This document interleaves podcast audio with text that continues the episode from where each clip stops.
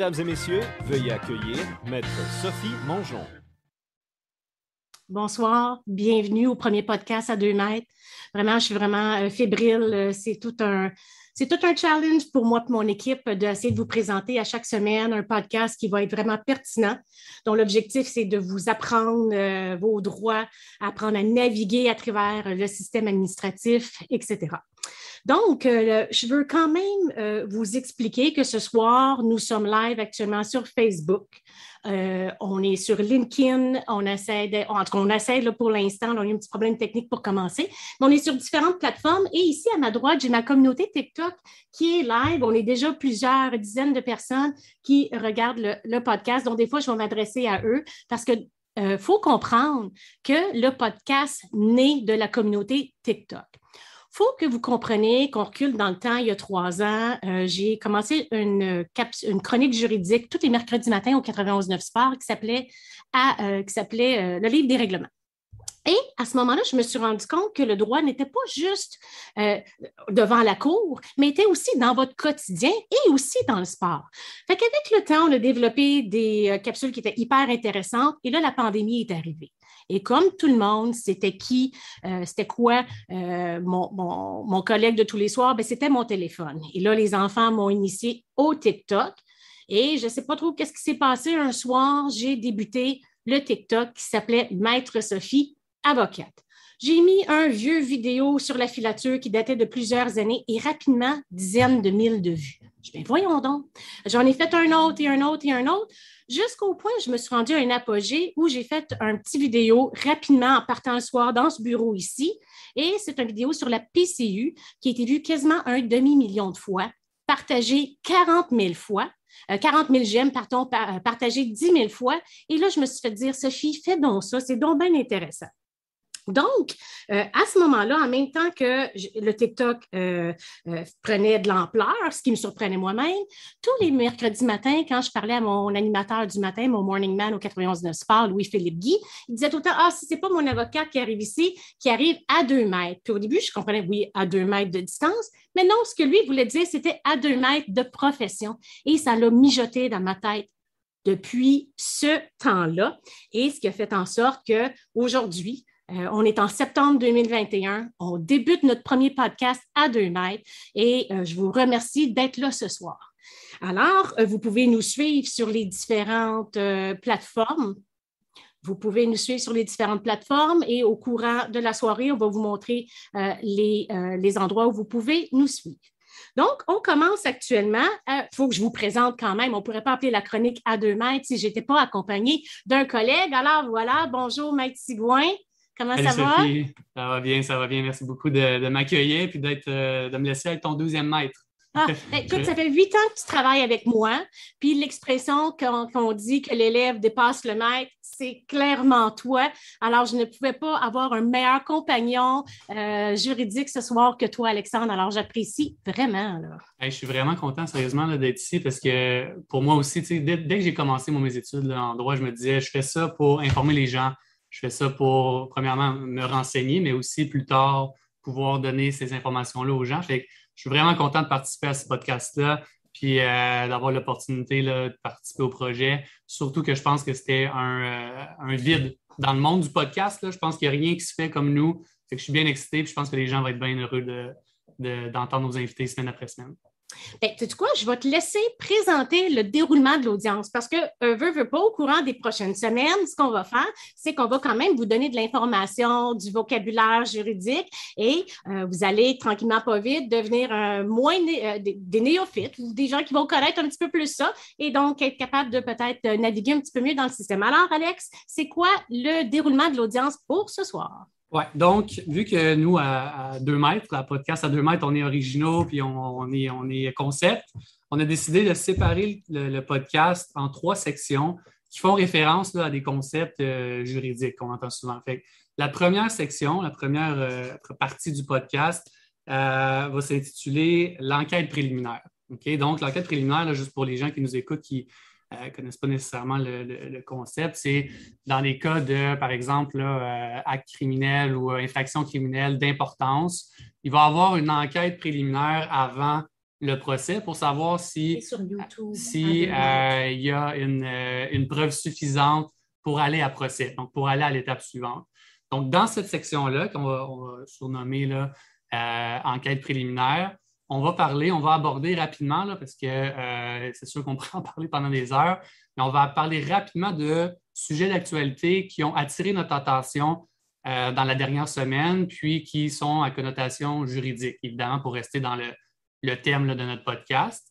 Euh, par la suite, deuxième section, on rentre dans les interrogatoires. Donc, dans la section interrogatoire, on va avoir deux invités euh, chaque semaine. Donc, un invité plus spécialisé, soit qui vient du monde euh, juridique, politique, médical ou autre. Et l'autre invité va être un, citoyen ou quelqu'un qui a vécu une expérience particulière, puis auquel se rattache évidemment le sujet du jour. Donc, aujourd'hui, nos deux invités, premier invité, premier témoin, si on veut, qu'on va interroger, va être Maître Julie Couture, qui est criminaliste depuis euh, près de 20 ans et qui a sorti récemment un livre qui euh, qui s'intitule Sois ton propre avocat. Donc, elle va venir nous expliquer, euh, bon, premièrement, les, certaines astuces, les infractions qui sont reliées à, à l'utilisation de véhicules, parce qu'aujourd'hui, le sujet, juste pour mettre les, gens en contexte, le sujet, c'est les infractions et les indemnisations, le régime d'indemnisation qui est relié à l'utilisation de véhicules. Donc, Maître Couture va venir nous parler de plus l'aspect criminel, euh, infraction possible en plus de son livre sur euh, la représentation devant les tribunaux. Et en deuxième invité, deuxième témoin, on a euh, Sabrina Mongeon qui, a, peut-être nos auditeurs connaissent parce qu'elle a subi un accident de, voiture là, assez tragique dans la nuit de Noël, 24 décembre ou 25 décembre 2017 où, euh, bon, elle venir nous raconter qu'est-ce qui s'est passé et les défis qu'elle a eus avec la Société de l'assurance automobile qui indemnise les gens qui ont eu des accidents. Donc, tout pour rester dans le, monde de l'automobile aujourd'hui.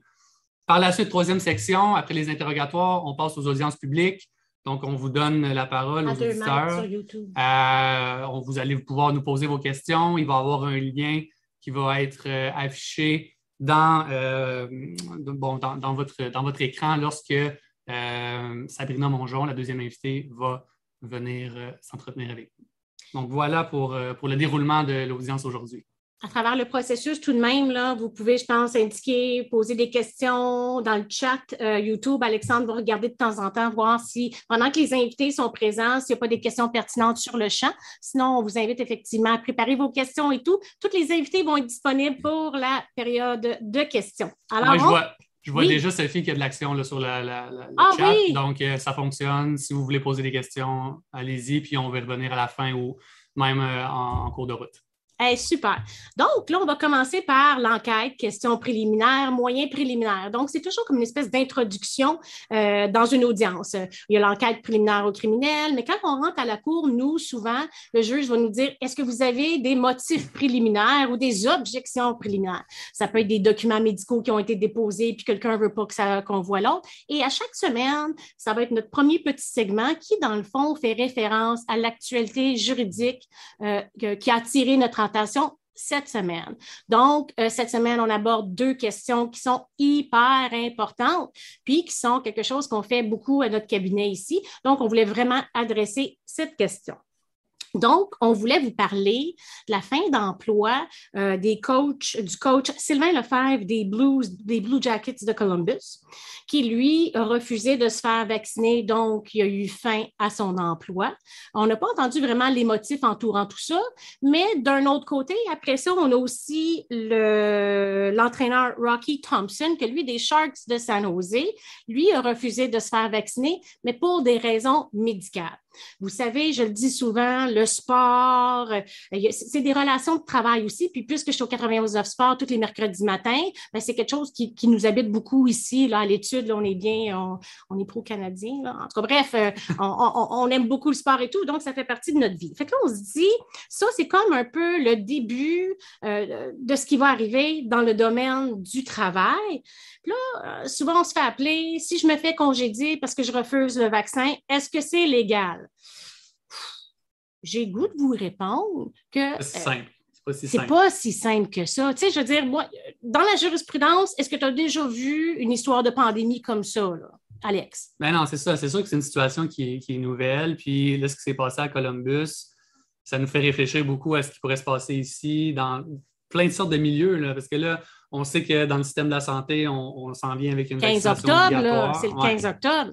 C'est ça. Fait que là, est-ce que ça justifie plus, par exemple, dans le système de santé que dans un bureau euh, où tout le monde est dans un, cubicule à deux mètres de tout le monde et qu'on peut respecter les distanciations? Euh, c'est toutes des questions qui vont, vont euh, être pas mal débattues, je pense, dans les prochaines semaines, prochains mois. c'est clair. Ben, c'est, tu sais, c'est sûr que des fois, on veut une réponse à toutes les sauces, là, tu je veux dire, une réponse unique pour toutes les situations, mais c'est pas le cas, hein, je le dis souvent, je le répète régulièrement, la loi n'est pas noire, elle n'est pas blanche, elle est grise, et donc, il y a un paquet de facteurs qui va faire une circonstance, mais comme j'ai tweeté cette semaine sur le compte de A2 mètres, euh, ce que je disais, c'est que c'est un moment historique dans le droit du travail, parce que là, les questions qu'on doit se poser, c'est est-ce qu'un travailleur peut refuser? Est-ce qu'un employeur peut congédier? J'ai goût de vous répondre euh, oui. Donc, c'est pour être pro-choix, mais c'est sûr qu'il va y avoir des conséquences là-dedans éventuellement. Là, on va se poser les questions, est-ce qu'il va y avoir des contestations? Comment les syndicats vont réagir à ça? Est-ce qu'ils vont représenter leurs membres? Euh, comment les tribunaux vont trancher éventuellement si c'est pour des convictions personnelles versus un problème médical versus un problème de croyance religieuse? Comment, comment ça va venir tout ça? Nous autres, on n'a pas cette solution-là comme telle, mais je pense que euh, dans les prochaines semaines, ça va être un sujet encore assez chaud. Puis si tout le monde reste respectueux, ben, on va peut-être se lancer puis euh, faire un podcast à, cet effet-là. Mais il faut que ça reste respectueux quand même. Moi, je dis tout le temps, tout le monde a droit à son opinion. C'est assez controversé comme, euh, comme sujet, c'est clair, mais il faut se rappeler qu'à la base, là, juste au, niveau juridique, euh, un vaccin, c'est un soin, puis on ne peut pas forcer quelqu'un à subir un soin contre son gré, mais c'est une atteinte qui peut être justifiée dans certains cas donc entre autres pour le bien commun. Euh, bref, on pourra peut-être y revenir dans on pourra, c'est tout un, C'est tout un débat de société. C'est très difficile de se positionner. Euh, je vous le dis, on n'a pas la, science infuse. Tant aussi longtemps que les tribunaux n'auront pas tranché éventuellement, à ce moment-là, on va suivre ça au fur et à mesure, puis on verra qu'est-ce qui se passe avec tout ça. Deuxième sujet d'actualité qui a retenu notre attention. Et ça concorde très, très bien avec notre sujet ce soir. Vraiment. va ouais, vraiment les accidents de la route. Il y en a euh, des petites euh, de quotidien, mais il y en a aussi qui sont extrêmement tragiques. On ne peut pas passer à côté de la tragédie euh, qui a eu lieu à Beauport. Euh, je, crois la semaine passée, le temps passe vite. le 2 septembre, Sophie, je pense. Oui, c'était ça, c'était le 2 septembre? Oui, je pense que la date, c'est le 2 septembre. Bon, ben, ça fait quand même quelques jours, mais je veux dire, nous, c'est notre quotidien d'entendre ce genre d'histoire-là où il y a eu quatre personnes à ce moment-là qui sont décédées à cause que sont faites frapper par un chauffeur qui était ivre alors, euh, j'ai goût de vous répondre que c'est tellement approprié que Maître Couture soit ici aujourd'hui pour nous éclairer là-dessus, parce que là, les questions qu'on doit poser, c'est euh, une des questions qu'on entend souvent, quand c'est une personne responsable, euh, irresponsable, j'ai goût de vous dire, qui frappe d'autres gens, et c'est clair qu'il est en état d'ébriété ou quoi que ce soit, est-ce que les personnes accidentées ou les successions poursuivre cette personne-là qui a causé l'accident. Alexandre? Exact. je pense que ce sujet-là, c'est vraiment ce qui va être abordé aujourd'hui avec nos deux invités. D'une part, la question plus infraction criminelle. Donc, dans ce cas-ci, l'accident de, Beauport, je pense qu'il y a eu 19 chefs d'accusation qui ont été déposés contre le suspect euh, hier, finalement, qui a fait quatre morts quand même. Puis peut-être que Maître Couture pourra démêler tout ça avec nous plus tard. Mais en plus de l'aspect criminel, où on sait clairement que là, il y a, acte criminel, en tout cas, bref, hein, monde a le droit à la présomption d'innocence, mais quand même, euh, prenons pour acquis que le, monsieur en question était sous l'effet de l'alcool, qu'il a eu conduite dangereuse, quoi que ce soit. Bien, il y a infraction criminelle. Et l'autre partie à ça, c'est l'indemnisation des victimes d'accidents automobiles, comme notre deuxième invité, là, Sabrina Mongeon, va venir nous, uh-huh. nous entretenir ce qu'il faut comprendre, c'est que la Société de l'assurance automobile du Québec, elle indemnise les gens euh, qui ont été victimes d'accidents automobiles, mais sans égard à la faute. Donc, si par exemple, euh, son nom m'échappe, mais l'homme qui a euh, tué quatre, personnes s'était blessé, même que je pense qu'il y a eu des blessures mineures, mais bref, lui, théoriquement, pourrait faire une demande à la Société de l'assurance automobile du Québec pour euh, c'est dommage corporel, donc pourrait demander des indemnités, même s'il est totalement dans la faute euh, dans l'histoire. Mhm, mhm. Mais pas juste ça, les victimes ne peuvent pas le poursuivre directement parce qu'ils devront être indemnisés par la Société de l'assurance automobile qui, eux, s'occupent de tout ce qui est en lien avec euh, les, préjudices corporels que peut subir quelqu'un suite à un accident automobile. Donc, il y a des gens que ça va fâcher, ça, clairement, parce que bon, c'est une, question de valeur de là, la personne est clairement dans le tort, elle a même une infraction criminelle pour être indemnisée. Puis en même temps, les autres ne pourront rien faire contre euh, directement cette personne-là, à part bon, euh, les, procédures euh, aux criminels. Mais ouais, fait que je pense que les, deux aspects vont, vont être abordés aujourd'hui, tant infraction qu'indemnisation. C'est ça, tu sais, la loi là, sur l'assurance automobile, ça a été fait dans les années 78, je pense qu'on l'appelait la loi Payette. À ce moment-là, c'est parce que ce qui arrivait, c'est que, comme aux États-Unis, on, dit qu'on est sous crazy. Euh, c'est-à-dire que si tu as un, événement quelconque, euh, puis tu te fais frapper par quelqu'un qui n'a pas d'assurance, ben, à ce moment-là, tu n'as rien. Fait notre système, lui, c'est un système no fort. Donc, même si tu es responsable ou tu ne l'es pas, tu peux faire une réclamation rapidement. Et euh, j'ai goût de vous répondre que 80% des dossiers à la Société de l'assurance automobile, selon moi, c'est qu'à moi, ça se passe quand même bien. Ce n'est pas tout le temps laborieux. Là. Donc, c'est quand même une bonne assurance. C'est sûr, quand les dossiers sont plus complexes, qu'à ce moment-là, parfois, vous avez besoin de l'intervention euh, d'un avocat. Alors, j'ai goût de vous dire, la loi Payette, c'était bien, mais actuellement, euh, le ministre Bonardel, on pourrait dire que la réforme Bonardel sera encore mieux. Alors, le défi est lancé. On euh, réforme cette belle loi-là qui a besoin d'une petite mise à jour. Alors, je lance le défi au ministère des Transports. Alors, euh, on enchaîne. Euh, avant d'enchaîner, on va vous remettre euh, les informations pour nous suivre sur les réseaux sociaux. Donc, actuellement, vous pouvez suivre les capsules que je fais sur TikTok. Auparavant, c'était des petites capsules de 60 secondes. Maintenant, on peut aller jusqu'à 33 minutes. Donc, vous allez voir mon débit. Au début, c'était très rapide, mais maintenant, on a un petit peu plus de temps d'aborder un sujet. Instagram, Sophie Mongeon, avocate. Notre Facebook, j'ai Sophie Mongeon personnel, Maître Sophie Mongeon et surtout Desroches Mongeon Avocat et notre nouvelle page à deux mètres qu'on va vous inviter à aller aimer. Mon LinkedIn, bien sûr, Sophie Mongeon, et le nouveau Twitter à deux mètres. Et évidemment, la plateforme qui est tout nouvelle ici, euh, à, sur YouTube, à deux mètres. Alors, si, euh, sans plus tarder. Sophie, juste avant, juste avant que tu présentes euh, notre invité, je vois qu'il y a déjà des questions sur le chat. Oui, vas-y. mais j'invite quand même les gens là, à attendre peut-être euh, pendant l'invité, pendant la période des questions ou même pendant euh, que nos invités sont là. Puis euh, on va répondre aux questions, c'est certain, mais c'est juste qu'on ne pourra pas le faire au fur et à mesure. Il y en a déjà, il y en a déjà quelques-unes. Ah oui? Ah, c'est intéressant, ça. Bon, mais ben, tant mieux. Fait que là, tu suggères qu'on en prend une ou on passe tout de suite Non, on devrait, on devrait commencer avec Maître Couture, puis peut-être que justement nos invités vont répondre à certaines de ces questions-là. Alors, on enchaîne avec Maître Julie Couture.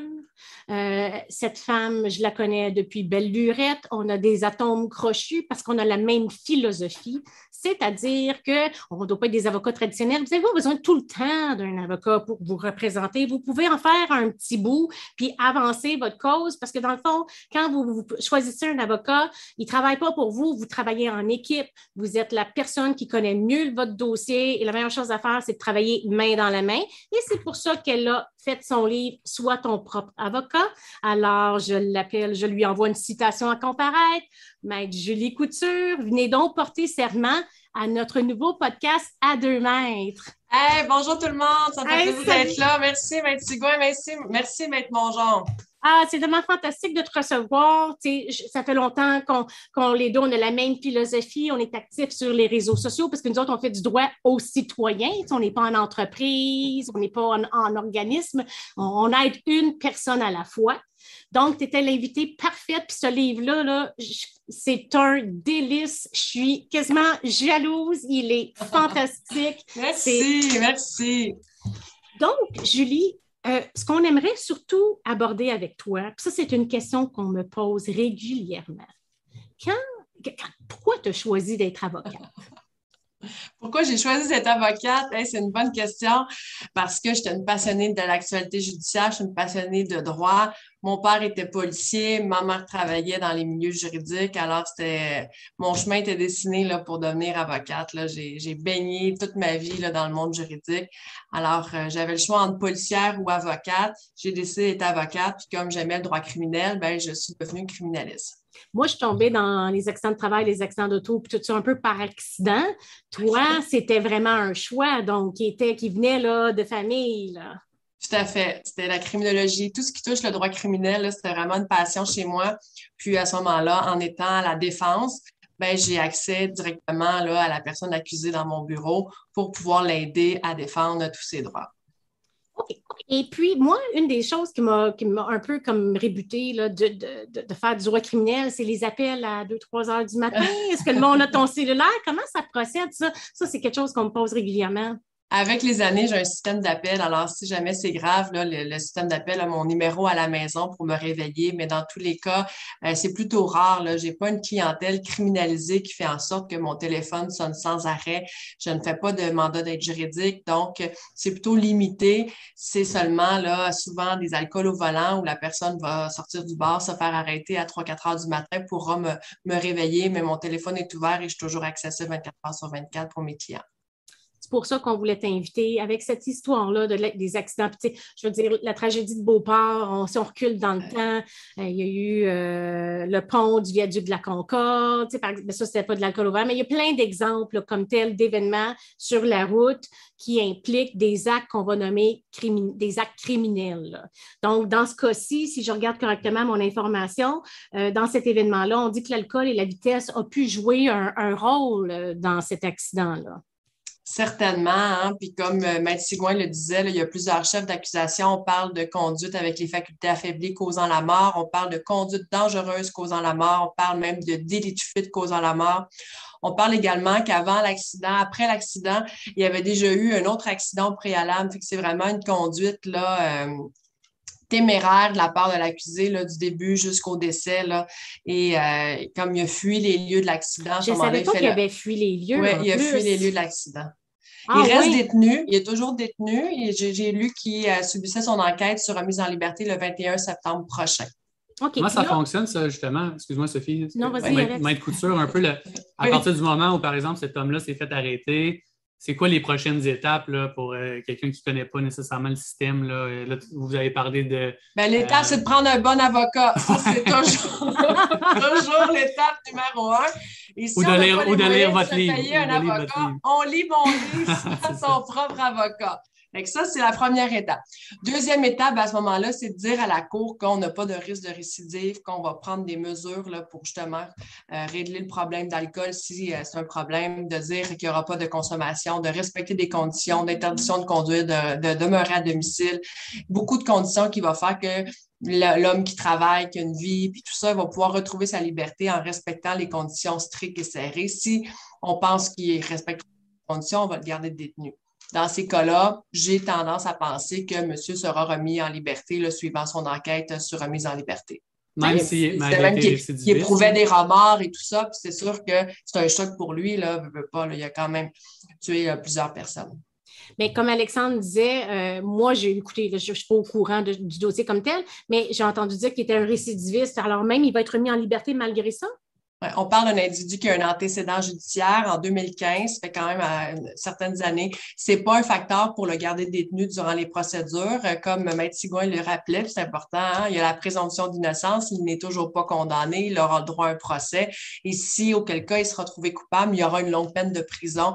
Alors, la détention préventive euh, n'est pas nécessaire dans un cas où la personne n'est pas dangereuse pour la sécurité du public, mais c'est sûr qu'il ne pourra pas aller dans les bars, il va avoir des restrictions euh, sévères là, qui va mm. probablement aussi avec l'obligation de se rapporter au poste de police, l'obligation de suivre des meetings des, alcooliques anonymes, plusieurs restrictions là, pour essayer d'encadrer l'individu qui va faire en sorte qu'il va pouvoir continuer à travailler. Et après coup, quand il y aura son procès, ben là, s'il est condamné, pourra, avoir, il pourra être jugé sur sentence un procès, quand il va avoir son procès, on parle de près de combien de temps là, actuellement dans les euh, du moment de l'arrestation de l'acte criminel jusqu'à un procès complet, on, parle de combien de temps? D'abord, il faut déterminer combien de temps la poursuite aura-t-elle besoin là, pour euh, faire les compléments de preuve parce que c'est un gros dossier qui nécessite plusieurs témoins. Effectivement, il faut vraiment avoir une divulgation de la preuve complète avant de pouvoir fixer le dossier à procès. Vous savez, l'arrêt Jordan qui est sorti, euh, ouais, ben, fixe le plafond. Dans un cas là, comme ça, euh, ça va être pris par un criminel compte tenu du, caractère sérieux et grave. Ça, ça serait maximal 30 mois. Là. Les tribunaux auraient 30 mois là, pour juger cet individu-là. À moins que celui-ci renonce au délai et invoque de reporter la cause, ben c'est sûr, à ce moment-là, les délais de la défense là, seraient soustraits du, délai, du euh, délai de Jordan. Donc, on parle devant les comme des accusations criminelles, on parle de 30 mois. Puis je pense devant plus les cours municipales, d'autres cours comme Procédure sommaire, on parle de 18 mois.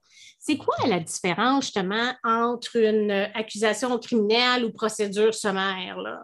Procédure sommaire, on voit ça comme, par exemple, une première infraction ou un crime qui ne nécessite pas d'enquête préliminaire. Comme, comme, le, monsieur en question, hein, je pense. En 2015, ça avait été devant la Cour municipale. Euh, Alcool au volant, généralement, première infraction, c'est par euh, procédure sommaire. Les deuxièmes aussi, normalement, c'est procédure sommaire.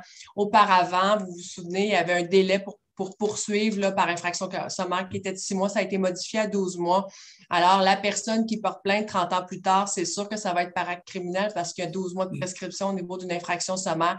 Mais infraction sommaire, c'est tout ce qui touche là, euh, voie de fait, euh, menace, euh, possession simple de drogue. Sais, un, crime qui ne nécessite pas la tenue d'une enquête préliminaire. Généralement, c'est des cours municipales ou euh, les palais de justice en Cour du Québec. Là. Cour supérieure, ça va souvent être des crimes euh, de juridiction où euh, ça nécessite un acte criminel. Une accusation pour acte criminel. Fait que lui, ce qu'on comprend bien dans les circonstances comme ce genre d'événement-là, on voit que lui, il fait face à une dizaine de chefs d'accusation, dont des accusations de conduite avec capacité affaiblie ayant causé la mort. il fait face à quoi? Qu'est-ce qui pourrait être sa sentence? Généralement, il y a des fourchettes de peine pour ces individus-là. Le fait qu'il y ait un antécédent judiciaire, le fait que ça a été médiatisé, puis le fait qu'on veut donner une peine exemplaire aux citoyens pour éviter hein, qu'on soit, euh, que les gens soient euh, sensibles à ça aussi. Mm-hmm. Alors, généralement, la fourchette actuelle, c'est un 3-4 ans d'emprisonnement trois ans minimum là, pour les gens, là, le, le, le, jeune homme de 24 ans qui est sans histoire va généralement, quand il y a mort d'une personne, au moins trois ans. Ici, on parle d'un récidiviste avec un antécédent judiciaire, puis on parle de pas juste une victime, mais de trois victimes. Quatre, c'est ça ma question. Est-ce que dans le fond, on multiplie trois fois quatre ou c'est des peines concomitantes? On, regarde le dossier dans son ensemble sais, quand on a une bonne cause ou il y a une faille au dossier, c'est sûr qu'à ce moment-là, le procureur va être plus enclin à négocier une peine plus clémente. Mais généralement, lorsqu'il y a mort d'homme, on parle d'un minimum de trois ans en matière de faculté affaiblie causant la mort. Là, ici, il y a plusieurs chefs d'accusation. Je ne veux pas me prononcer sur un quantum de peine, là, mais je pense que ça va être un exemple. Puis, euh, si, à moins qu'il y ait une faille au dossier, il y a des droits à respecter, il y a des délais à respecter, il y a toujours la Charte canadienne des droits et libertés, même si on cause la mort d'une personne, on a quand même cette protection de la charte qui peut s'appliquer. Alors, y a-t-il une requête? J'ai pas lu le dossier, je suis pas l'avocate non plus.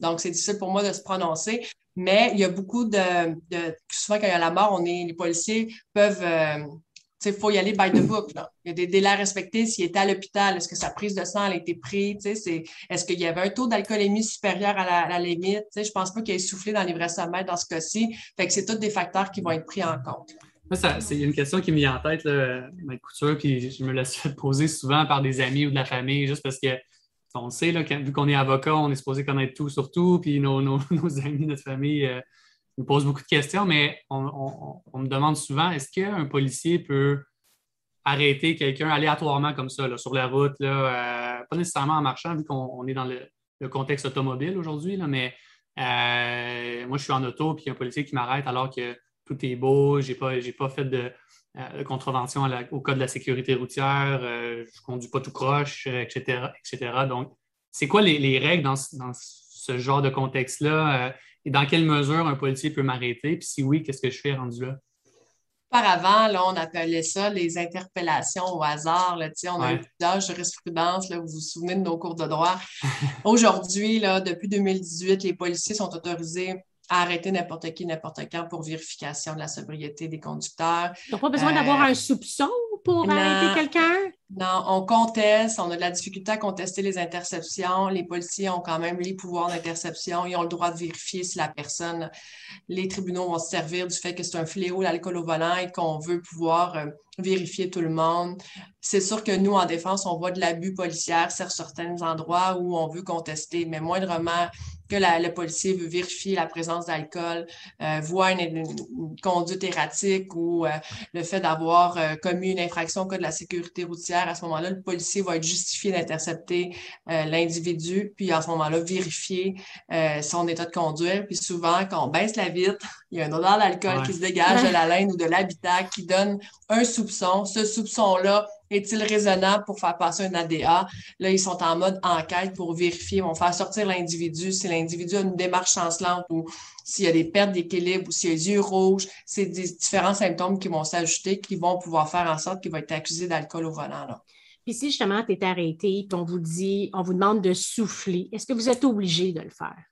Il faut souffler. Il faut souffler parce que si on ne souffle pas, on est considéré avoir refusé de souffler. Et si on refuse, on est considéré avoir eu le double d'alcoolémie prévu. Là. Ah, on parle de 0.08. Là, à ce moment-là, on parle de plus de 160 et ça devient un facteur aggravant. Et ce facteur-là fait en sorte qu'on peut se retrouver en cas de condamnation à une machine à 3 à 5 ans euh, dans notre véhicule, une machine éthylométrique où chaque fois qu'on va partir le véhicule, on doit là, faire un à plusieurs reprises pendant la conduite également, là, mais souffler dans, dans l'antidémarreur.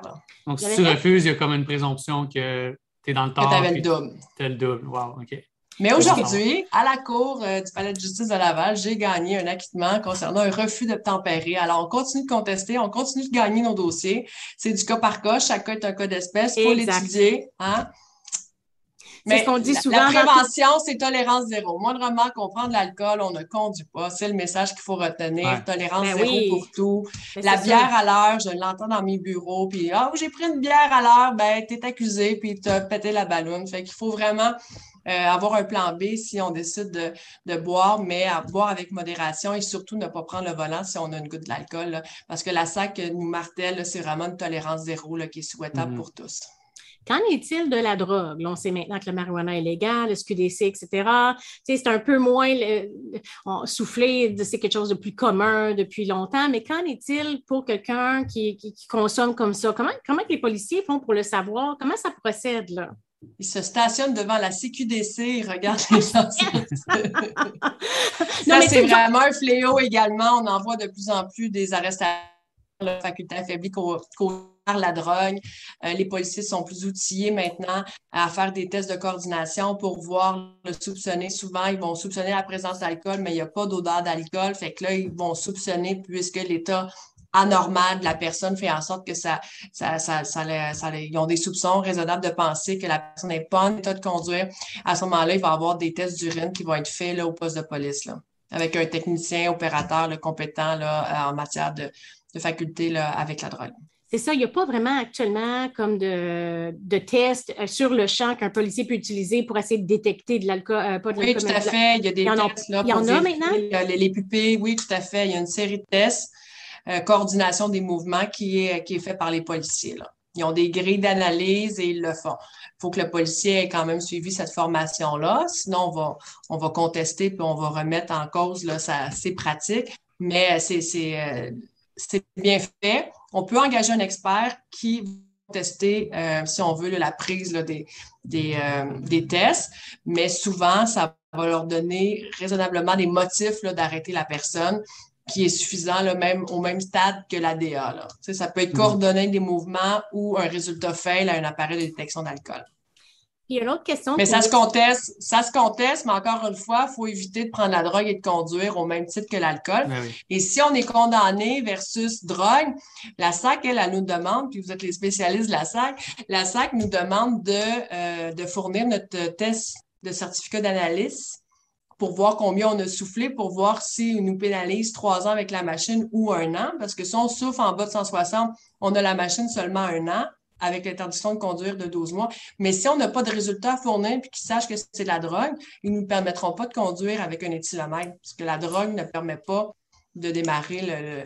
Fait que c'est pas de permis du tout à ce moment-là. C'est pas de permis du tout. Ah, c'est encore c'est plus sévère ben euh, avec la drogue. C'est plus sévère. La, la peine possible, oui. Puis la- la- la- l'urine là, détecte le, le cannabis, mais euh, on, peut avoir, pr- le- on peut avoir encore du, euh, du, euh, du cannabis dans notre urine, là, même si on a consommé. euh, c'est ça. Fait que c'est toujours une, bataille d'experts. OK. Mm. Puis d'autres euh, infractions criminelles routières, là, je pense que c'est des hautes vitesses. Qu'en est-il? Sais, Oui, le conduite paquet- dangereuse. Le paquet d'infractions que justement l'homme de, de, de Beauport, là, euh, bon, il fait face à plusieurs actes en 19.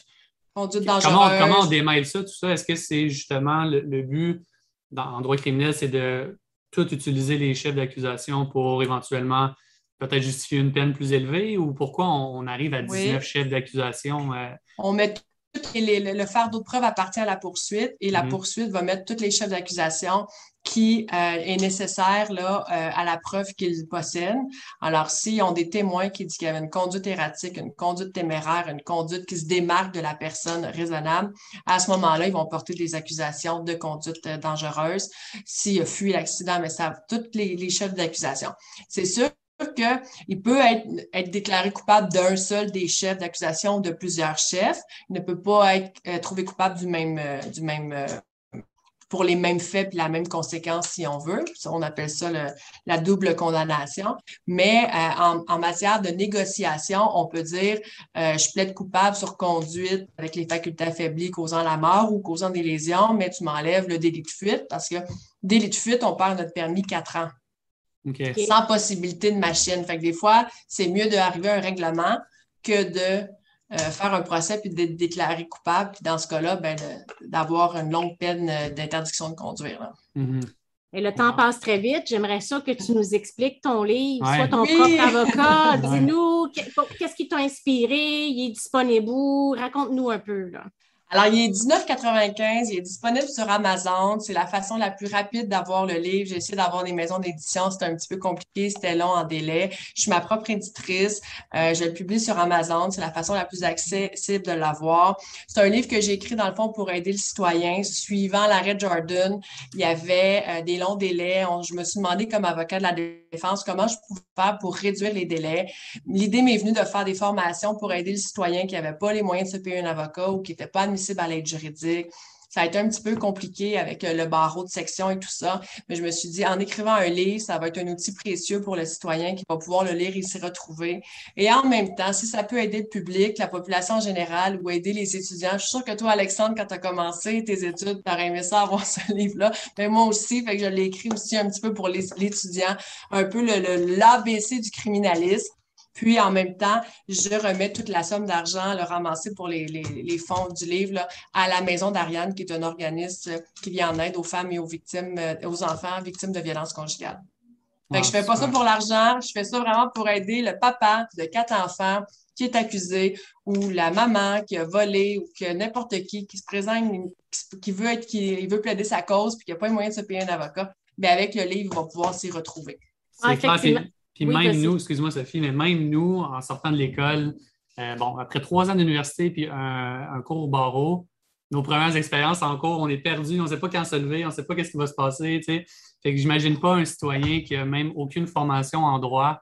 Je pense que justement, votre livre là, va être euh, vraiment utile parce que même, même pour Ah. des, des- des- des gens ou des avocats qui ne connaissent pas particulièrement le droit criminel, euh, ça doit être une source d'information. Oui, des conseils aussi simples qu'à la page 27, à l'arrivée du juge, l'huissier s'exprime d'une voix forte, tout le monde debout. L'audience de la Cour du Québec Ah, est présidée par l'honorable juge XXX. Sophie, mon genre! Et donc, c'est des, des- des- des petits- des petites astuces, des petits commentaires qui sont vraiment pertinents. À certains moments donnés, tu parles de comment garder le silence. Il vous suffit de dire je garde le silence. Alors, c'est vraiment des belles astuces. C'est clair, c'est vulgarisé, c'est Ah. vraiment adapté là, pour euh, monsieur, madame, tout le monde. Est-ce que, Maître Couture, vous restez jusqu'à la fin? Parce que sinon, je oui, vais je vous vais poser rester pour la certaines période de questions. questions. Ouais, il y a des, certaines questions déjà pour vous. là. Tout à fait. Merci. Le téléphone doit brûler là, de questions pour vous. là. Mais on va quand même enchaîner avec notre Ouais. prochain invité. Alors, euh, notre prochaine invité, c'est euh, Sabrina Mongeon. C'est une euh, femme extrêmement courageuse que je trouve tellement fantastique. C'est, euh, moi, je suis une mère, toi aussi, Julie, Alexandre, tout récemment aussi, d'une petite fille euh, de quelques mois à peine. Et c'est l'appel que tout parent ne veut pas, c'est-à-dire l'appel qui dit, votre fille, il s'est passé quelque chose, votre fils.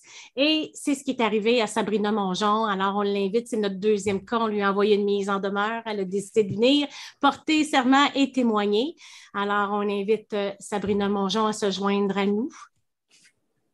C'est bon, merci. Voilà, pour nous Non, c'est bon. Tu nous vois, tu, tu nous vois, Sabrina? On va remercier Robert qui est allé lui donner un petit coup de main ce soir pour l'installer. Bonjour Sabrina, comment ça va? Mais ça va super bien. Merci de l'invitation.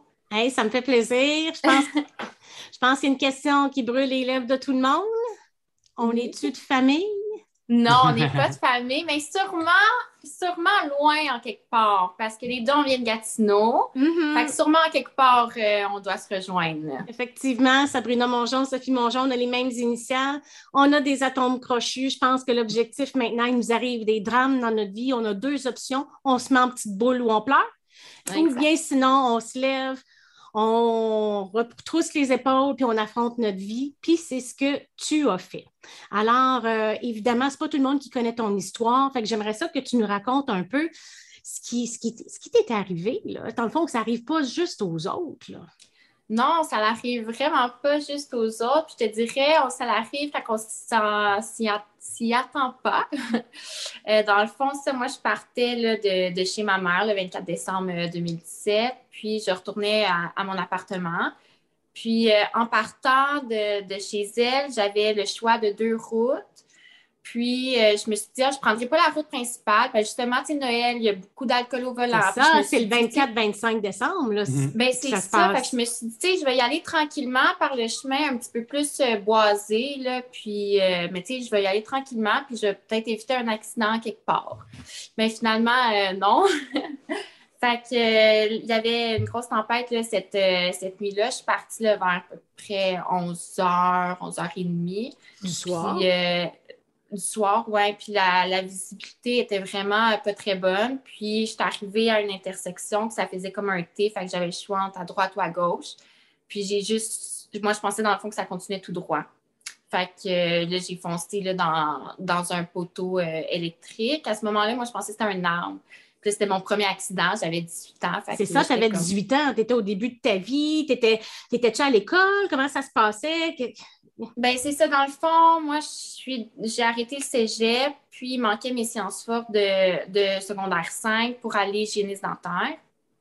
Fait que j'ai comme, je me suis dit, je vais aller en, j'habitais à Saint-Sauveur.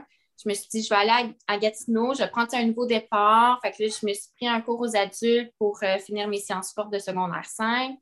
Puis, euh, en même temps, là, je travaillais euh, comme serveuse dans un resto à Gatineau. Puis, euh, là, pour ma formation comme serveuse et tout au niveau resto, ça prenait deux semaines pour euh, complète, tu sais, de comme du jour au complet. Fait que là, je pouvais pas faire l'école. Fait que j'ai comme mis l'école en suspens le temps que je finis ma formation à ce resto-là. Parce que j'étais en appartement tout seul, donc il fallait que je subvienne quand même à, mes besoins. Là. Euh, fait que j'ai mis ça en suspens. Là. Puis je me suis concentrée, puis ben, j'ai eu mon accident. Tout ça est arrivé là, en, en même pas six mois que j'avais déménagé à Gatineau. que- Peux-tu continuer ton histoire là, pour l'accident? Parce que je pense que c'est malheureusement loin d'être fini. euh, Ouais. L'histoire de ce qui Euh, s'est passé. Ben, c'est ça. Fait que là, j'ai, foncé dans, dans le poteau électrique. Puis là, sous le choc, j'ai juste comme sorti vite, vite. Parce que je me suis dit, si jamais ça prend feu ou quelque chose, tu sais, je veux juste pas être pris dans le taux. Fait que là, j'ai sorti, j'ai fait un pas. Puis là, le deuxième pas, j'ai plié sur les fils électriques. Fait que, euh, j'ai, perdu connaissance. Ben, j'ai été consciente là, quelques minutes, euh, le temps du choc électrique. Après, j'ai perdu connaissance. Je me suis réveillée là, quelques heures euh, plus tard. Il y avait de la Euh, neige hein, aussi à ce moment-là. Hein? Ouais, mais tu sais, il y a la- la neige qui a fait euh, des grosses engelures parce qu'en tout, je suis restée six heures avant que quelqu'un passe par là. Euh, mais tu sais, d'un autre côté, les engelures ont fait que je me suis pas vidée au bout de mon sang parce que quand j'ai mis mon pied sur euh, les fils électriques, dans le fond, j'ai.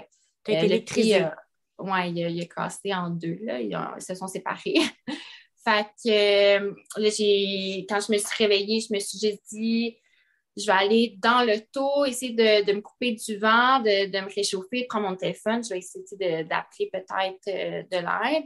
Fait que là, euh, inconsciemment, je suis allée à le taux sur les fesses. Je n'avais pas remarqué encore qu'il me manquait une jambe, peu importe. Puis j'ai, eu beaucoup de misère à embarquer dans le taux parce que là, j'ai remarqué mes mains n'ouvraient plus.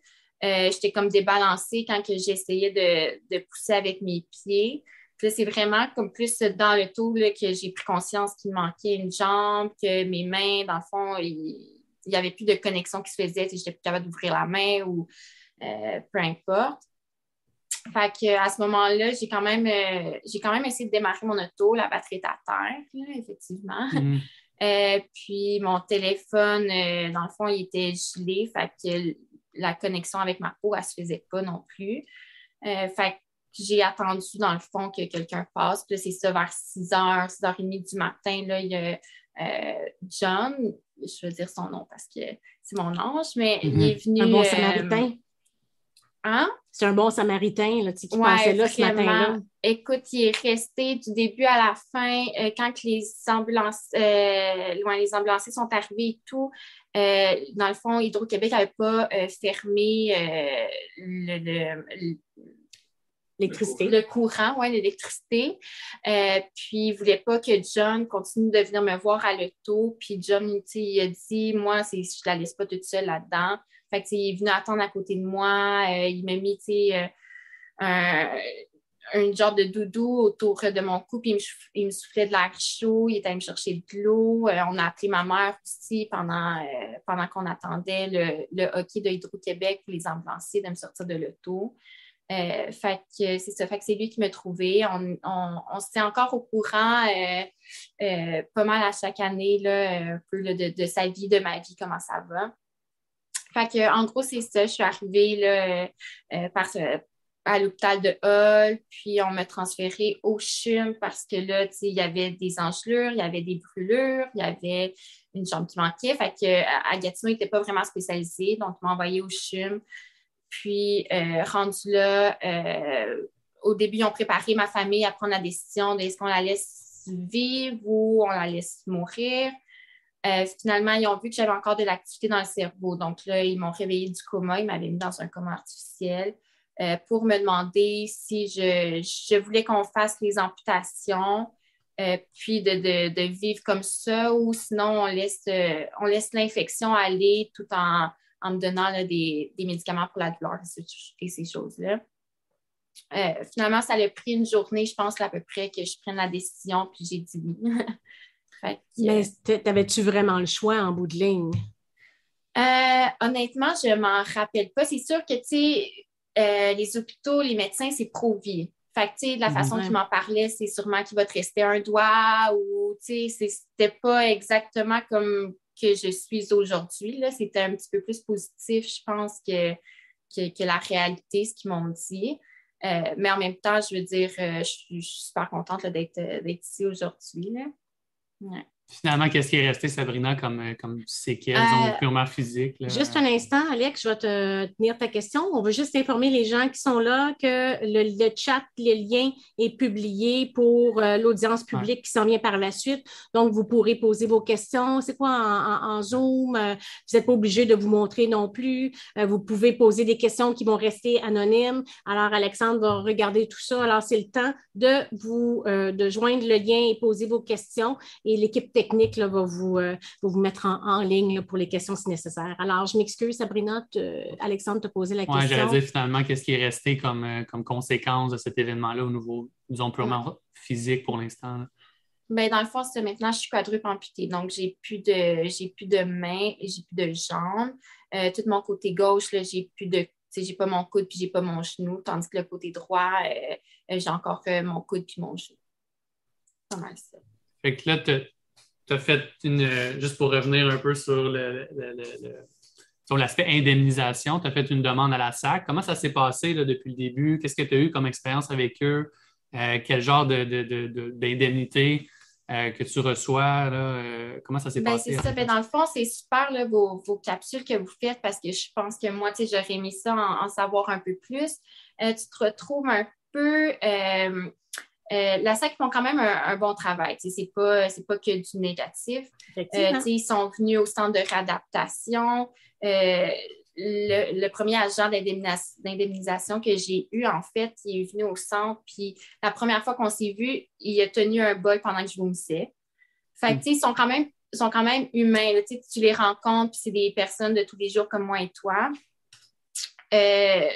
Euh, en général, ça se passe bien. C'est quand on tombe plus dans des zones grises que là, ça va un peu, euh, un peu moins bien. Que, euh, comme moi, je suis maman monoparentale. Mon garçon va avoir deux ans en novembre. et il va à la garderie, ça fait un an. Euh, mais là, ça me coûte 60 par jour pour prendre un taxi pour aller le porter à la garderie. C'est ça. Puis en date d'aujourd'hui, il n'y a rien qui est inclus pour euh, quelqu'un qui a eu un accident de la route puis qui a des conséquences après et qui euh, finit par avoir des enfants. C'est plus quand tu as déjà des enfants, mm puis as un accident, là, il y a quelque chose qui est compté pour les enfants. Mais c'est ça. dans, ton cas, Sabrina, là, il apporte deux lacunes importantes auprès de la Société de l'assurance automobile toutes les jeunes. OK? Euh, quand tu es victime d'un accident de la route, puis tu es en emploi, ils vont te payer sur le salaire que tu as. Si tu es aux études à temps plein, ils vont vous payer en fonction. Il y a tout un régime d'indemnisation pour les étudiants. Mais les entre-deux. Tu sais, mhm. la loi a été faite en 1978 où quand tu allais au cégep, tu allais pendant deux ans, tu avais tes six, sept cours et c'était ainsi. Mais maintenant, c'est plus comme ça. Alors, à partir du moment où tu n'es pas inscrit à temps plein, on ne te considérera pas étudiant, puis on va te payer sur le salaire de temporaire que tu as. En bas de 25 ans, on a des, des emplois emplois temporaire. Toi, dans le fond, tu disais que tu travaillais dans la restauration, mais tu voulais être hygiéniste dentaire. Oui, exact. Mais tu étais indemnisée sur le salaire d'une serveuse. Exactement. Parce qu'elle n'était pas inscrite. Fait que ça, c'est le problème numéro un qu'il faudra absolument mettre au bout du jour. On est en 2021, ça date de 78. Deuxième point, la loi ne prévoit pas qu'une jeune accidentée devienne mère. Donc, il n'y a rien qui est compté dans les grilles, etc., pour permettre d'offrir de l'aide à Sabrina pour s'occuper de son enfant. Il y a de l'aide personnelle à domicile, mais c'est plus pour les affaires de ménage, lavage, etc., et rien par rapport à les besoins de l'enfant. Alors, c'est pour ça qu'on dit euh, que ça serait pas mal le temps que ça change, parce que c'est ça tes deux gros, plus gros problèmes, le salaire minimum qui t'est versé comme indemnisation, puis aussi le fait qu'on ne considère pas euh, le fait que tu aies un enfant à charge. Puis là, c'est ça, je pense que tu es, euh, monoparental, si je ne me trompe pas. Donc, Loïc, c'est le, nom de ton fils? Oui, c'est Loïc, euh, mon petit garçon. Puis c'est ça, dans le fond, tu sais, son père habite à Saint-Hyacinthe. Donc, lui, Loïc va chez son père une fin de semaine sur deux. Fait que, je l'attends plein. Euh, donc, tu sais, c'est la garderie. Tu sais, j'ai pas, comme c'est pas juste une semaine sur deux que son père ou son père habite proche, puis il peut aller le porter le matin, puis aller le chercher. Euh, fait que, tu sais, je me retrouve vraiment là, toute seule euh, dans ça. Est-ce qu'en cours de route, Sabrina, tu as fait des, contestations de décisions? Est-ce que tu as fait des démarches avec la SAC ou contester des décisions de la SAC qui ont mené à des, bon, peut-être au tribunal ou à des paliers supérieurs? Comment, comment ça s'est passé là-dessus? Euh, ben, c'est ça, dans le fond, euh, moi, il y a à peu près un an, je pense que c'était l'été passé, euh, parce que j'avais un peu de misère à comprendre. Il y avait des délais pour faire toutes sortes de, choses. Quand tu veux contester, tu as, des délais. Donc, j'ai fait affaire là, avec Mike Mongeon parce que justement, j'étais comme perdue dans tout ça. puis, on est pas mal, je dirais, dedans en ce moment. On a été là, il quelques semaines en médiation un peu. Conciliation qu'on appelle au tribunal administratif du Québec, exact. Oui, exactement. C'est l'étape avant l'audience. On a une question là-dessus justement, Sophie, là, que, oui. sur le chat, qu'on pourrait en parler après, oui. Ben, oui, continue Sabrina. Fait que c'est ça, on a été en, conciliation. Puis, euh, on a justement soulevé le point de, de l'OIC. Puis ça, j'ai été vraiment contente de voir qu'il y avait quand même une ouverture d'esprit euh, on n'a pas trouvé encore le où, ou quand, comment qu'on pourrait changer ça, mais il y avait quand même une ouverture d'esprit de la SAC. ça, j'ai vraiment été contente. Euh, c'est sûr que, tu sais, on a essayé aussi euh, de changer l'aide à domicile parce que je ne reçois pas, dans le fond, le montant que j'aurais besoin. puis ça, tu sais, ça, marche avec des pointages. Fait que, tu sais, c'était comme un peu plus inhumain ce côté-là parce qu'au lieu de, de, prendre ma situation, on la comptait vraiment avec des points. Euh, mm. Mais, tu sais, en, en, tout cas, on travaille fort là, avec Maître Mongeon pour euh, essayer de, de, trouver un équilibre dans tout ça. Ce qui se passe, c'est que la SAC, c'est un organisme public. Elle suit ses règles à la lettre. Elle n'a pas vraiment de discrétion ou quoi que ce soit parce que c'est des fonds publics. Hein. C'est vous, c'est Julie, c'est tout le monde qui participe à ça. Nos, nos permis Avec... de conduire. Exact. Fait elle suit ça à la règle, à la lettre. Et comme je vous le disais depuis tantôt, c'est à date de bien longtemps, puis elle n'est pas vraiment euh, Puis changer une loi, c'est extrêmement difficile. Un règlement, un peu moins, une directive. Mais là, il faudrait faire une refonte majeure de la loi et je me répète, le défi est lancé. Donc, on voit que le chat est, actif. On voit qu'il y a beaucoup de monde qui a, il y a beaucoup de monde qui ont des questions. Alors, on va passer à la troisième phase de notre audience aujourd'hui. On va regarder des petites capsules TikTok que j'avais faites. Il y a Belle Lurette. Vous allez voir, il y en a une que je parle vraiment rapidement, mais on avait 60 secondes pour le faire. Alors, on avait beaucoup d'informations. Maintenant, c'est rendu à trois minutes, mais c'est des petites capsules qu'on vous montre sans prétention. À la fin, on revient pour les audiences publiques. Donc, euh, ça devrait être. À tout de suite. Suspension d'audience. Saviez-vous que si vous êtes victime d'un accident de la route, vous êtes protégé même si c'est votre faute? C'est notre système no fault. Donc, en principe, même si vous êtes responsable d'un accident de la route qui cause des blessures à d'autres ou à vous-même, vous êtes protégé par la loi sur l'assurance automobile du Québec. Vous avez trois ans pour faire une réclamation à partir de l'événement. Mais le problème est surtout que vous devez consulter rapidement déclarer rapidement et documenter votre dossier parce que ça reste quand même une compagnie d'assurance qui pourrait vous verser de l'indemnité de remplacement de revenus du salaire, des traitements et si vous restez avec des séquelles, ils peuvent vous verser un montant d'argent pour des séquelles permanentes. De plus, si vous êtes plus capable d'exercer votre emploi suite à cet événement, elle peut vous recycler ailleurs sur le marché du travail. Alors, si vous avez des questions, posez-les dans la section commentaires. Sinon, restez abonné pour avoir des conseils juridiques au quotidien. Est-il possible de réouvrir un dossier auprès de la Société de l'assurance automobile du Québec? La réponse est oui. Mais avant de commencer à faire des réclamations à droite puis à gauche, c'est important de savoir comment notre dossier s'est terminé. Alors, comment savoir? C'est de demander une copie de notre dossier. Si vous avez déjà une copie à la maison, vaut mieux la garder précieusement parce que toute copie supplémentaire peut vous être facturée. Donc, vous allez sur le site de la sac.gouv.qc.ca et rapidement, on vous apporte une première page et c'est indiqué accident de la route cliquez ici et également par la suite demandez une copie de votre dossier d'indemnisation.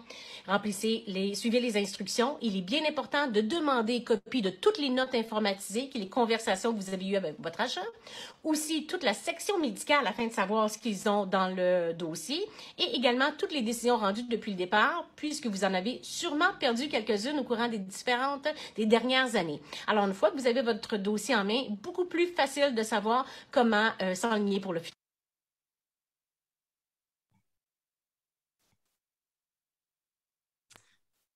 Donc, euh, on revient, c'est le temps de, des audiences publiques.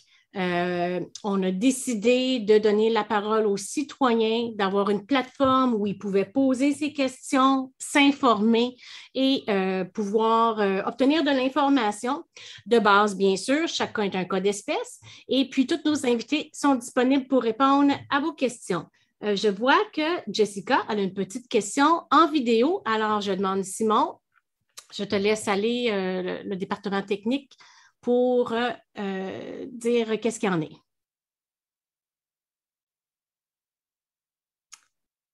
Donc, je, crois, est-ce que Jessica est là? Simon, je pense que je ne l'entends pas. Toi, Alexandre, est-ce que tu l'entends? Moi, j'ai une question, euh, par contre, euh, écrite. OK, ben, vas-y, on va répondre. En, attendant que peut-être la, personne soit connectée. Oui, allez-y. bon, on parle de. j'ai M. Louis, Loulidi. peut-être pour mettre couture, la question. on dit de préparer un dossier pré-sententiel. aiderait-il à réduire la peine? Est-ce qu'on peut déposer à la Cour un plan de réadaptation prévu? À l'appui de notre défense pour avoir une peine plus clémente. Euh, donc, c'est la question, dans, quelles circonstances ou qu'est-ce qui est pertinent de, déposer peut-être dans une, sentence ou une audience sententielle? Euh, c'est préférable d'avoir un rapport présententiel si on est convaincu que le rapport va être positif, hein, qu'on a un beau parcours, on a une belle réhabilitation, on a des remords, des regrets. C'est ça qui est évalué dans un rapport présententiel. Alors oui, si c'est favorable, si on est dans le déni des accusations et on se victimise, je ne conseille pas d'avoir un rapport présentant. J'entendais dans la question un petit peu là, voir un plan de sortie, c'est plus que c'est si euh, c'est pas nécessairement tenu compte, mais quand même là, tu sais, pour une plus courte période de, de détention, à ce moment-là, d'avoir un plan à la sortie de prison, c'est toujours favorable. Et également pour les libérations conditionnelles, c'est toujours favorable. Tout ce que l'accusé peut faire comme réhabilitation, comme thérapie, tous les programmes, on en a de plus en plus. Alors, c'est toujours souhaitable de faire le plus de programmes possible. Ça, ça démontre votre implication. On a maintenant Jessica qui est en, qui est en ligne. Alors, euh, euh, Jessica, ben, bienvenue. Merci beaucoup à notre premier épisode du podcast à deux mètres. Alors, euh, vous avez une question pour quelqu'un en particulier? Euh, pas spécifiquement, en fait. C'est vraiment pour information générale, pour mon, mon propre dossier, en fait, qui traîne depuis belle lurette, d'ailleurs. donc, justement, en 2019, j'ai eu un accident automobile avec un délai de fuite. Euh, de cet accident-là, et on est ressorti quelques petites entorses, etc., choc post-traumatique et euh, j'en euh, que la SAC, bien sûr, me refuse de, d'indemniser, de, reconnaître. De reconnaître, c'est ça, de reconnaître. J'ai eu un moment, en fait, droit à l'indemnisation de remplacement de revenus. J'ai eu le droit à des soins aussi physiothérapie euh, euh, j'ai le droit aussi à l'ergothérapie, etc., etc. Euh, mais tout, d'un coup, ils ont tout arrêté, disant que c'était de situation plus personnelle que par rapport à l'accident. Donc, est-ce qu'ils vous ont fait voir par un médecin expert pour rendre, pour rendre ce genre de décision-là? Ou c'est les notes de physiothérapie qui les mettaient sur une piste que vous étiez amélioré ou guéri? Exactement. En fait, ils se sont seulement basés sur les notes présentes au dossier. Ils n'ont pas demandé de, de nouvelles réévaluations euh, depuis 2019. Donc, euh, ils ont simplement pris les notes qu'ils avaient au dossier de l'ergothérapeute, du physiothérapeute, ben, des physios, en, fait, j'en ai vu deux, trois même. Puis, euh, de mon médecin qui est du contre-avis de tous ces experts-là. puis, ils ont décidé simplement que je n'avais pas besoin de voir d'experts spécialistes.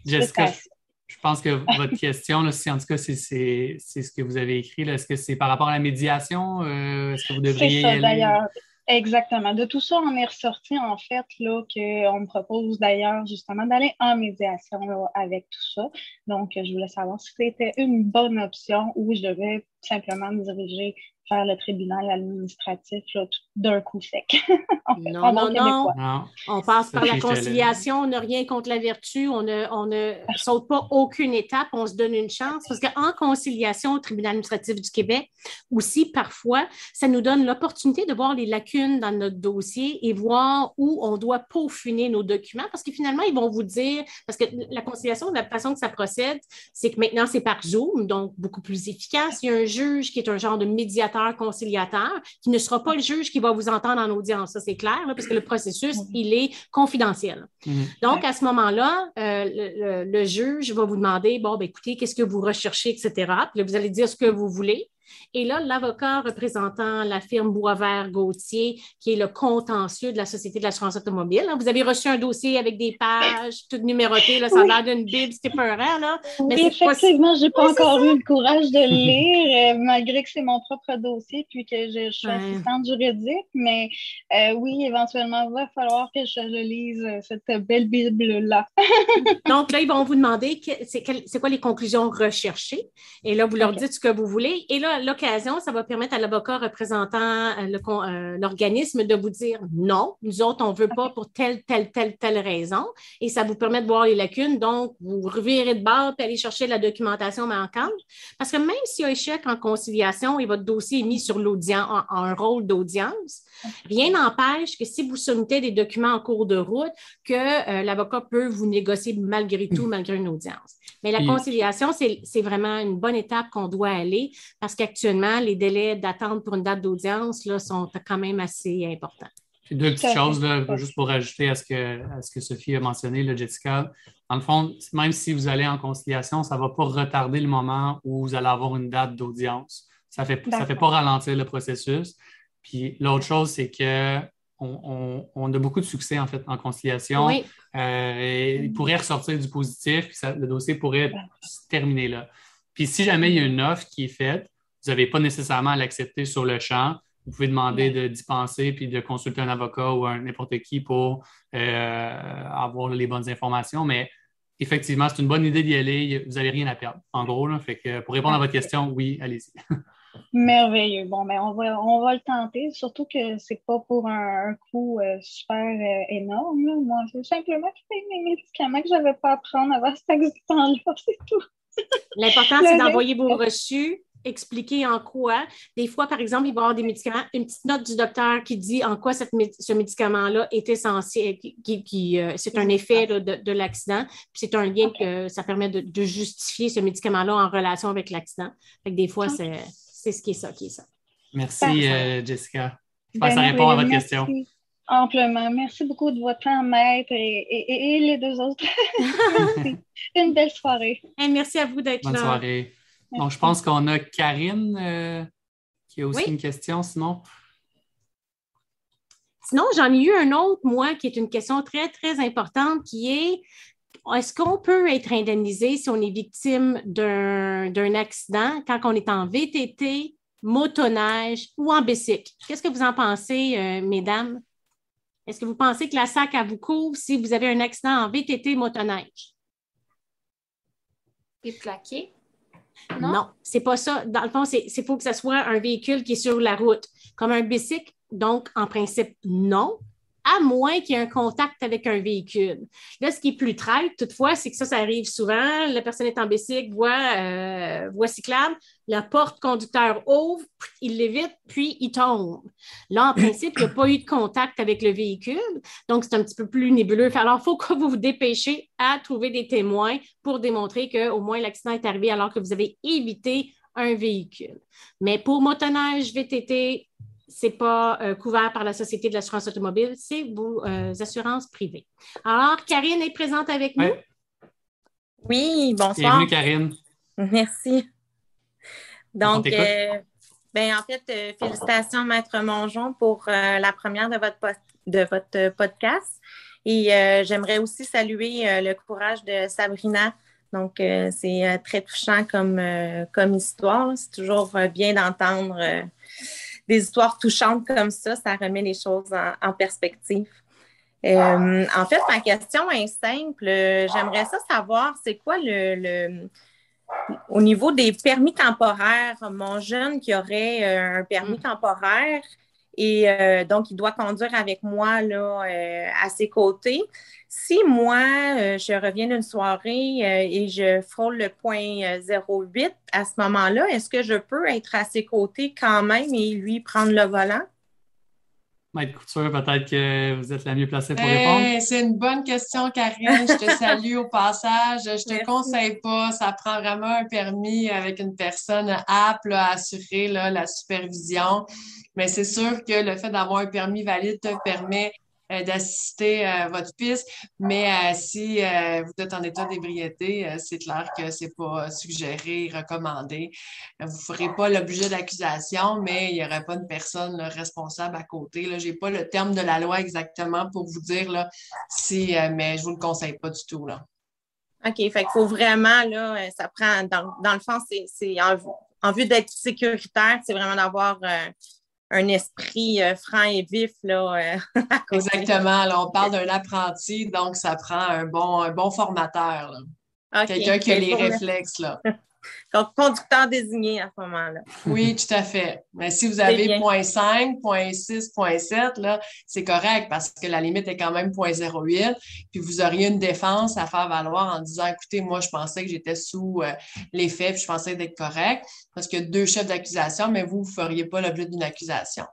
Fait que le fait, il faudrait que le policier pousse loin, là, mais c'est dans un cas où il arriverait un accident, vous êtes euh, endormi, vous n'êtes pas en train de faire le travail de superviser la conduite. Là. OK. Bien, je vous remercie beaucoup pour l'information. Merci à vous. Merci, beaucoup, Karine. Alexandre, est-ce que tu vois Oui, j'ai une question. Je ne sais pas si, Maître sûr, vous allez pouvoir répondre. On dit, euh, bon, pour cellulaire au volant, est-ce que le policier doit avoir une preuve vidéo en cours? C'est la parole du conducteur contre celle du policier. Euh, c'est Kevin qui pose la question. Allô, Kevin? Ben, c'est une bonne question. C'est vraiment des versions contradictoires. Les policiers ont plus en plus de vidéos. On en voit de plus en plus. Il euh, faut que la vidéo fonctionne. Des fois, on voit des vidéos qui ne fonctionnent pas. Fait qu'on a toujours des moyens de défense, mais c'est la parole du policier contre la tienne. C'est sûr que s'il y a une vidéo puis on, vous voit faire l'infraction, ben à ce moment-là, on n'aura pas nécessairement de moyens de défense, là, mis à part de négocier peut-être une autre infraction là, pour conserver la perte de points. Puis s'il n'y a justement pas de vidéo, est-ce que c'est vraiment la crédibilité de la personne qui va venir euh, décider de l'issue euh, du, débat ou? Tout à fait, c'est une question de crédibilité. D'abord, le, tribunal va devoir se pencher sur la crédibilité du défendeur et après analyser la preuve dans son ensemble pour voir si la version soulevée par le défendeur euh, soulève un doute raisonnable.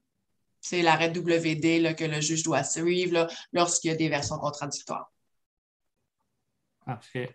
Euh, sinon, Sophie, mais peut-être revenir là-dessus parce qu'il y a eu une question là, sur. Euh, euh, bon, c'est M. Loulidi qui demande, quand on parle de congédiement, quand on parlait de vaccin, il demande qu'est-ce que vous mm-hmm. pensez de la charte à ce moment-là?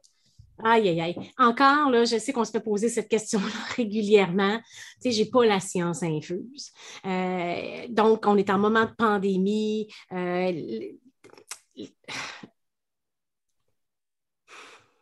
C'est du cas, moi, en tout cas, ça, moi, c'est une question. Oui, oui, oui, vas-y, Alex. Ben, c'est, pour moi, c'est du cas par cas. Euh, c'est sûr que d'obliger de, vacciner, c'est une atteinte aux droits et libertés prévues à la charte, mais comme j'ai dit plus tôt, cette atteinte-là peut être justifiée. Puis, par exemple, dans le, réseau de la santé, mais quand on, a, par exemple, une infirmière qui est en contact avec un paquet de personnes vulnérables, euh, bon, que ce soit des, collègues ou même plutôt des, des patients, là, est-ce que c'est justifié de lui demander d'avoir une protection supplémentaire, dont le vaccin? Je pense que personnellement, je trouve que ça se justifierait. Maintenant, c'est plus à savoir est-ce que ça justifie dans tous les milieux de travail. C'est ça la question, c'est ça que les, qui, va rester à déterminer parce qu'il euh, y a des milieux de travail que peut-être c'est beaucoup plus nuancé. Mais le milieu de l'éducation, le milieu de la santé, c'est plus difficile. Je pense que y aurait, le juge aurait la difficulté à, à dire bon, oui, c'est une atteinte, puis c'est pas justifié. C'est une exigence professionnelle justifiée qui est un des bémols à la charte qui va un peu à l'encontre de nos droits. C'est-à-dire qu'on a des droits, mais dans la mesure où c'est justifié, bien, nos droits sont un petit peu euh, contraints. Comme Maître Couture a dit, alors, on a des beaux principes dans le code criminel, mais chacun est un code d'espèce. Y a-tu des antécédents? Y a-tu, tu récidiviste? Est-ce qu'il y a des remords, etc.? C'est un peu la même chose que moi, je pense par rapport au congédiement de refus de vaccin, etc. C'est dans quel milieu de travail? Est-ce qu'il y a moyen d'accommoder? A-t-il d'autres solutions? Mais ça, c'est un autre débat qui ne fait pas nécessairement partie de notre podcast aujourd'hui. Euh, donc, c'est ça. Mais moi, j'ai un. Puis on, le temps file rapidement. On va prendre donc une dernière question avant de quitter pour la soirée. Euh, souvent, euh, les délais de contestation, Sabrina, comme tu le disais tantôt, mm. sont courts, sont rapides. On reçoit un paquet de papier. Puis c'est pas tout le temps clair, les délais de contestation. et on pense que les délais de contestation sont de trois ans. Oui, on a trois ans pour faire une réclamation à la Société de l'assurance automobile, mais il euh, faut aller rapidement consulter un médecin puis faire notre euh, réclamation rapidement. Et on a 60 jours pour contester les décisions. Puis des fois, on ne pense pas à ça parce qu'on est payé, on est indemnisé, on est malade, on a d'autres choses à faire que de voir la paperasse qui rentre sur des gros documents. Fait qu'on ne voit pas ça passer. Et le délai de contestation est 60 jours. Est-ce que la question, c'est comment qu'on fait pour contester une décision qui est en dehors du délai. Toi, Julie, euh, tu as des délais aussi de contestation, de présentation de documents, etc.? On a des délais, mais on peut demander une prolongation de délai là, quand il nous manque une information ou, mettons, par exemple, ce serait délai pour aller voir le médecin, pas eu le temps d'aller voir le médecin. On peut, là, par exemple, demander une requête en prolongation de délai, que ce soit pour un appel à la cour d'appel. On peut prolonger le délai de 30 jours là, si jamais on n'a pas eu le temps de se prononcer sur l'avis d'appel. C'est à prendre au sérieux, mais c'est rarement contesté notre demande de, de prolongation de délai. Là. Nous autres, c'est plus que, ça, c'est plus des requêtes formelles, etc. Nous autres, c'est un droit administratif où, en principe, le citoyen est supposé d'être capable de se défendre tout seul, parce que c'est ça l'objectif, que ça soit simple. Et là, les délais sont 60 jours. Puis là, souvent, les gens passent tout droit. Puis là, la réponse qu'on a, c'est je ne le savais pas. OK? Il faut qu'on ait un motif raisonnable. Le motif raisonnable, c'est la décision n'était pas claire, j'avais mandaté quelqu'un pour me représenter, l'erreur du représentant, ou j'étais hospitalisée, je n'étais pas dans une condition, euh, etc. Mais le conseil que j'ai à donner à tous les accidentés de la route, c'est qu'à partir du moment où vous recevez une décision, prenez ça au sérieux un an de salaire 30 000, deux ans de salaire 60 000, trois ans de salaire 90 000, ça a de l'air de rien, ça va vite. Si tu veux poursuivre ton voisin pour 30 40 000, ce n'est pas des petits, des petits documents, des petites pattes de mouche sur le coin d'une table qui va réussir. C'est la même chose avec. Donc, c'est bien important de prendre ça au sérieux. La pire excuse que vous pouvez dire, c'est je ne le savais pas. S'il y a quelque chose vérifié, il faut que vous invoquiez un motif raisonnable. Alors, on a déjà dépassé notre délai ce soir. On a eu un petit peu de retard. C'est notre première fois. Soyez tolérants. Euh, donc, mais ça a été hyper agréable. Donc, on arrive à la fin de notre, de notre podcast. Donc, on émet le verdict final. Donc, je veux vraiment remercier Maître Julie Couture d'être venue nous éclairer, parler de ton livre qui est disponible sur Amazon. Sabrina, tu es une inspiration pour nous depuis toujours. Tu es porte-parole de l'Association pour le droit des accidentés également. Euh, tu es euh, une femme et une mère fantastique, tu es belle, euh, tu es une inspiration pour toutes les accidentés de la route. Et puis, je veux aussi remercier mon à deux maîtres, Alexandre, d'avoir participé avec nous ce soir. Je remercie l'équipe technique Louis-Philippe, Simon, Véronique. Je remercie Eric, Tom et Martine Desroches pour avoir été ma muse pendant 20 ans, qui a été ma mentor, qui fait en sorte aujourd'hui que je suis capable de porter ce podcast-là. Donc, Suivez-nous régulièrement sur les différentes plateformes que vous voyez, TikTok, Instagram, Facebook, LinkedIn, Twitter, YouTube. D'autant plus qu'à chaque début de semaine, on va vous faire part de petites vidéos pour vous faire part du sujet de la semaine, puis des invités. On vous invite fortement à vous abonner à tout ça, de partager, parce que ce podcast-là, il est là pour vous, pour le citoyen, pour comprendre vos droits, pour que vous soyez informés, que vous soyez capable de prendre des décisions éclairées. Ici, on vous donne la parole, on vous donne l'occasion de poser vos questions et devenir des citoyens qui participent à part entière. Alors, pour cette semaine, je vous souhaite bonne semaine. Euh, donc, euh, à bientôt et euh, restez à deux mètres. Bonne soirée. Merci tout le monde. Bye bye.